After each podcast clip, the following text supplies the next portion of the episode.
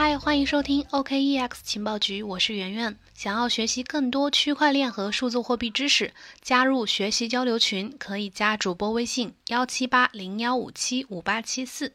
今天奉上我们的行业周报，我将从行情概览和加密货币市场、矿业动态、行业声音、区块链产业赋能、行业趋势这六个角度来带大家快速的回顾本周的行业动态，解读加密生态。首先，我们来看看行情概览这部分呢是回顾的内容，我就简单说一下。截至六月十九日下午四点，根据 CoinGecko 的数据，加密货币市场的总市值是两千六百五十四亿美金，总市值在七日之内，就是这一周之内，跌幅是百分之零点二。市场情绪指数目前是三十九，是恐慌级别。USDT 的场外溢价率呢是百分之负零点六八，场外均价是七点零三人民币。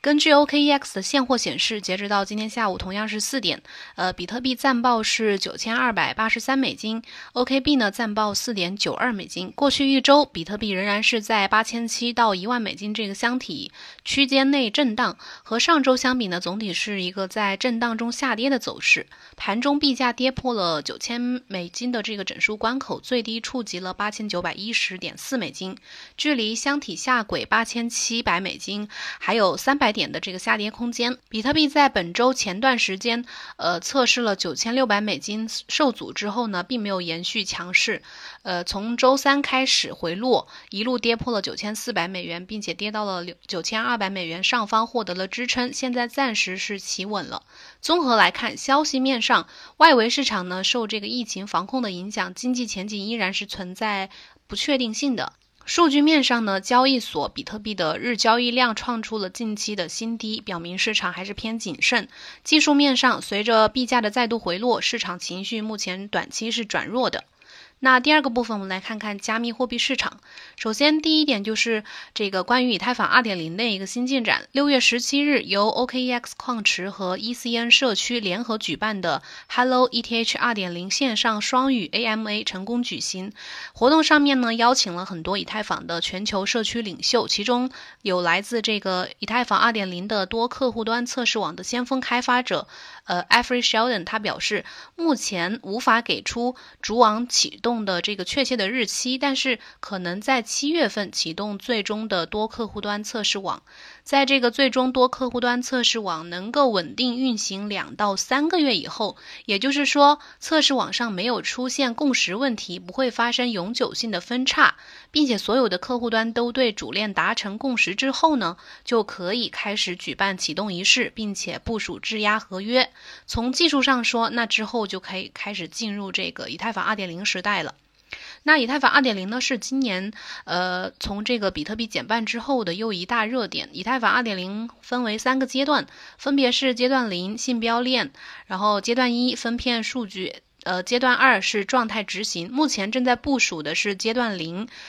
这个阶段成功上线之后呢，会允许这个使用者去质押三十二个 ETH 成为这个验证者。另外呢，呃，ETH 一点零这个链并不会被立即的作废，会和这个 ETH 二点零共存三到五年，共识机制会逐步的从 POW 转过渡到 POS，来解决以太坊性能低下的问题。以太坊二点零构想的整体方案主要是通过 POS 加上分片技术的手段，让以太坊的性能呢变得更好。其中，POS 意味着新节点想要参与共识的话，都需要通过至少一个交易来实现，比如说质押呀，或者是投票啊。而这个分片技术呢，则是一种分而治之的链上扩容手段，它是属于用来提升链上数据的处理性能。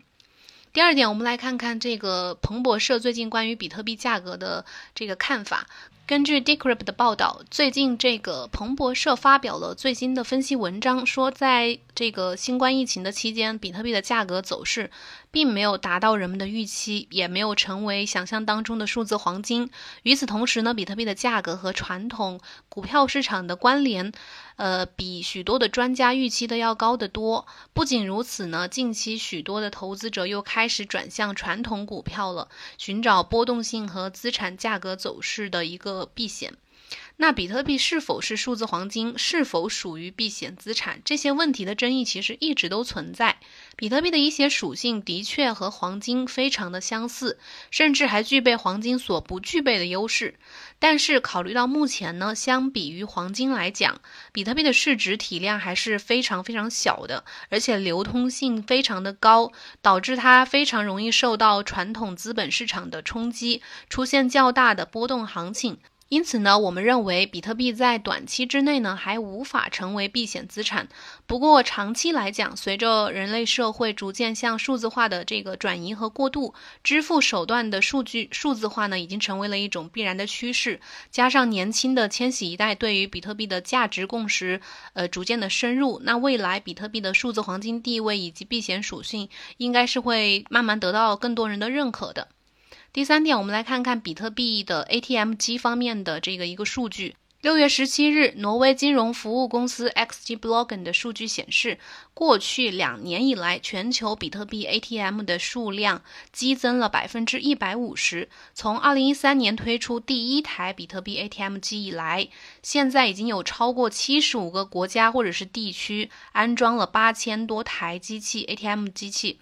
在今年的前六个月当中呢，安装了超超过一千七百一十三台比特币 ATM 机的，其中绝大多数是在北美。比特币 ATM 机是一种类似于银行 ATM 的一个硬件的设备，就是那种镶在墙上的，但是和银行的 ATM 机又有很大的不同。用户通过比特币 ATM 机呢，只能实现比特币的买入和卖出。由于比特币 ATM 机售卖的是虚拟货币，因此它这个机器即便被人为的破坏，也不会呃就掉出金灿灿的比特币。我们认为呢，这个比特币 ATM 机的数量激增是加密货币行业健康呃生长的一个标志，对于比特币的传播普及也起到了一个助推的作用。那下一点就是这个比特币的有一个。呃，关键的数据显示啊，比特币的下面一个增长点可能会在非洲或者是南美。根据 Coin Telegraph 六月十六日的消息，一份显示全球对加密货币兴趣呈现的程度的一个这个地图显示，比特币的搜索主要是集中在非洲和南美洲国家。根据 Blockchain Center 点 net 的这个发布的地图，比特币在非洲的搜索引擎市场占据了一个主导地位，其中肯尼亚，嗯，比特币在加密货币相关的搜索中占到了百分之九十四点七，尼日利亚和这个南非分别占到。百分之八十九点四和百分之八十九，这个搜索趋势表明，非洲国家在未来可能会成为关键的加密市场的参与者。此前也有报道说，显示这个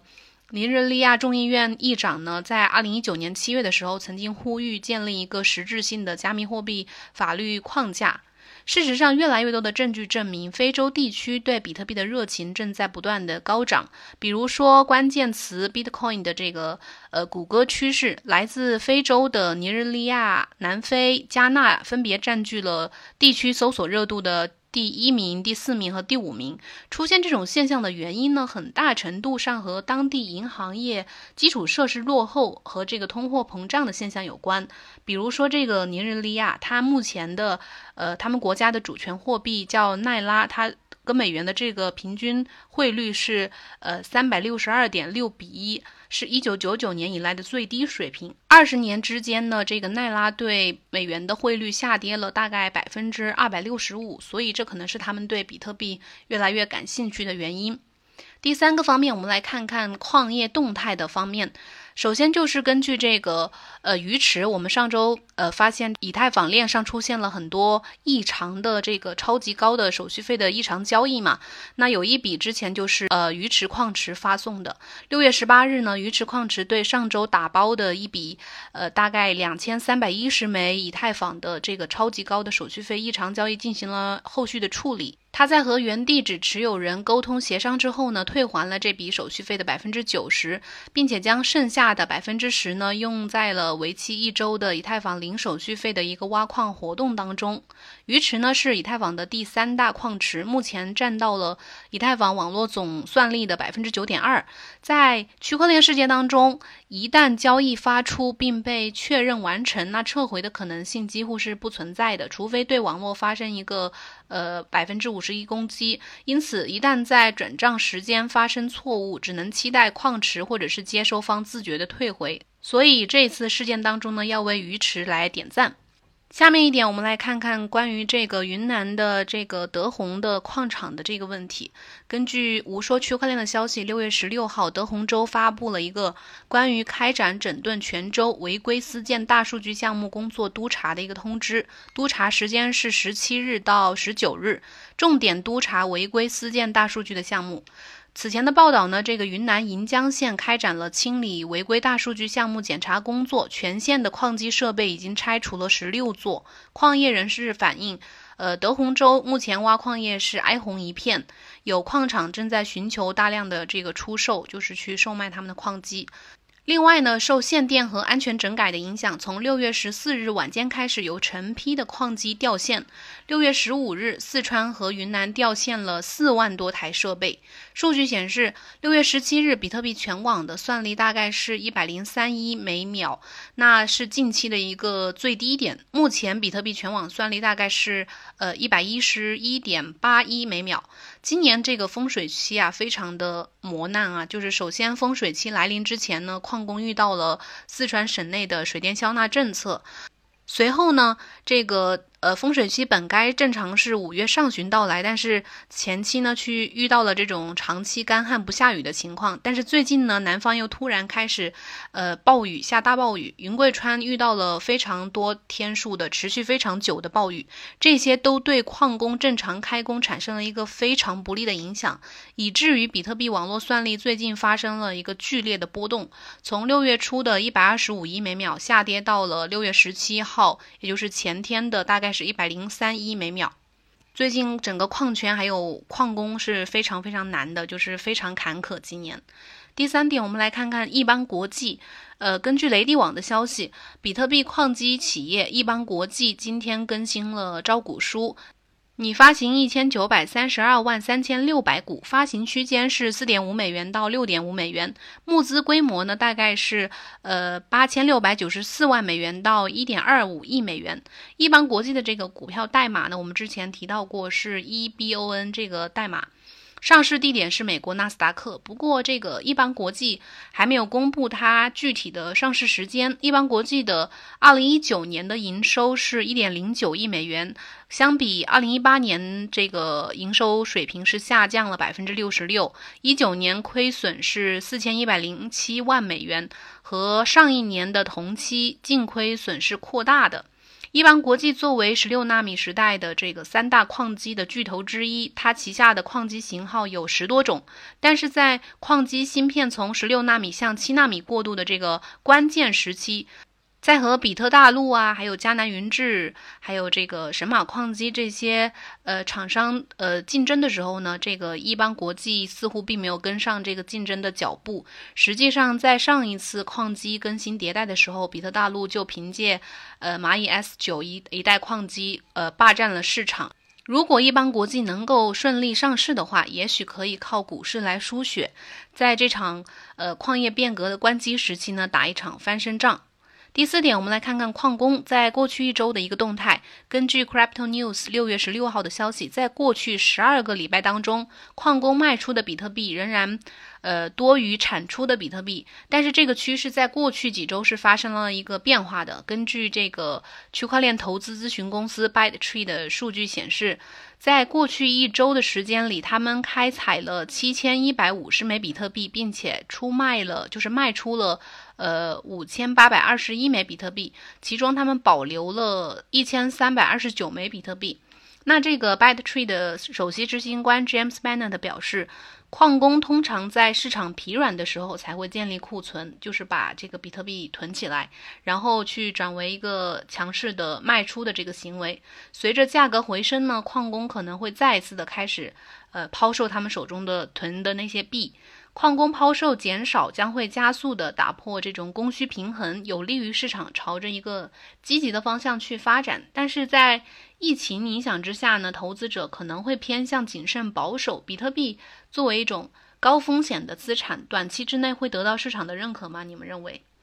第四个方面，我们来看看行业声音，就是第一点，首先来看看 V 神啊，他呃六月十五号曾经发 Twitter 说这个不认同目前这个市场上流行的对比特币的这种 S to F，也就是 Stock to Flow 模型，但是他承认比特币价格飙升和减半之间没有关联性，这一点并不足以去推翻这个模型。同一天呢，他还发 Twitter 说这个减半导致比特币价格上涨的理论是没有办法去验证真伪的。比特币减半之前是高峰吗？有人认为呢，呃，像这种价格上涨，有人认为是呃这个减半的预期炒作而上涨，也有人认为减半期间和减半后的价格上涨确实是因为减产。那 V 神指出，比特币其实最后最近的一个峰值是在一七年那个牛市的时候是两万美金，大那个时间是介于二零一六年和二零二零年减半之间的一个中中间点的。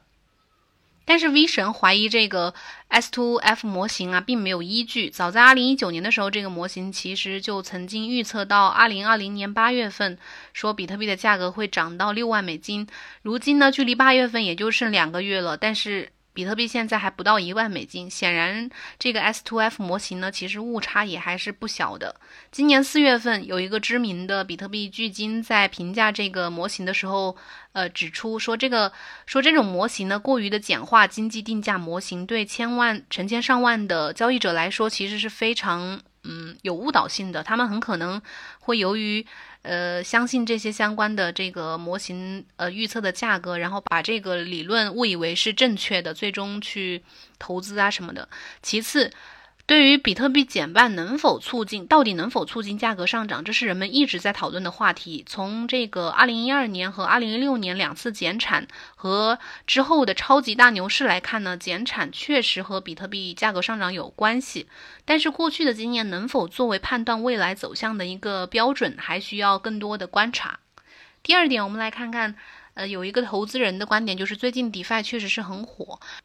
根据 DeFi Post 的数据显示，六月十二号在 DeFi 市场，呃，锁定的资产总价值就代币资产总价值接近了十亿美元，这是从三月中旬这个市场崩盘以来呢，首次就是回升了。它大概 DeFi 目前已经回升了百分之七十七，到了目前的水平。风险投资公司 Placeholder 合伙人 Chris Banisky 最近评论说。这个 DeFi 对以太坊的影响将远远的大于曾经 ICO 在二零一七年和二零一八年的影响。ICO 的繁荣，当时是使得以太坊能够提供一种金融服务，去形成一种早期资本的聚合。那 DeFi 呢，将会灵活的应用以太坊的能力，来提供多种各种各样的金融服务。像这个交易员和分析师 c a t u s 他也表示，和2017年相比呢，未来两年以太坊2.0和 DeFi 的持续增长，可能会在三个月内带来更高的一个资本流动。ICO 的繁荣呢，可能会被另一个通道代替。二零一六年 ICO 的募资金额是九千万美金，二零一七年是六十二亿美金，二零一八年是七十八点一二亿美金，二零一九年三亿美金。那 ICO 曾经被认为是人类社会的一个股权自由。那么，以质押借贷和 DEX 为主的这个 DeFi 去中心化金融，又能创造出哪些自由？借贷自由还是交易自由？毕竟能讲出多大的故事，才能吸引与之相匹配的这个关注度。第五个部分，我们来看看区块链产业赋能。第一条，农业农村部、发改委等多部门日前发布了深入实施农村创新创业带头人培育行动的意见。意见要求，到二零二五年，农村创新创业环境明显改善，创新创业层次显著提升，创新创业队伍不断的扩大，乡村的产业发展动能更加的强劲，充分利用门户网站、远程视频、云互动平台、微课堂、融媒体等等这些现代信息技术手段。来提供灵活便捷的在线培训、创新开设产品研发、工艺改造，还有新型业态、风险防控、五 G 技术、区块链等前沿的课程。第二条就是广州开发区最近推出了知识产权区块链交易商城。根据潇湘晨报的消息，六月十八日，广州开发区知识产权金融服务中心揭牌。广州市黄埔区政府副区长刘实泽表示，下一步开发者将启动知识产权助力科创企业上市工程，上线知识产权区块链交易商城和知识产权质押融资风险补偿资金池。助力资本变资本，这是知识的知变成资本的资，为中小企业发展提供更多的保障。第三点就是世界经济论坛，呃。关于要利用这个区块链技术来治理政府部门的腐败活动，根据 Coin Telegraph 六月十七日的消息，世界经济论坛希望利用区块链技术，使政府公共部门的腐败活动变得更加困难，就是要抑制政府的腐败。这个世界经济论坛的区块链项目负责人表示，腐败对区块链来说是一个高潜力的空间，因为你真的可以从分权当中去获得获益。比如说，这个记录区块链在区块链世界当中，记录是很难删除或者是篡改的。那世界经济论坛呢，正在和哥伦比亚政府合作，来看一下这个基于区块链的透明度是否可以帮助防止腐败。呃，这个负责人还说，他还提供了一份报告，说这个黑暗交易困扰着许多国家的公共部门，但是提高透明度、公共问责制和适当的文件是一个解决办法，区块链就是这个解决办法的最佳方法。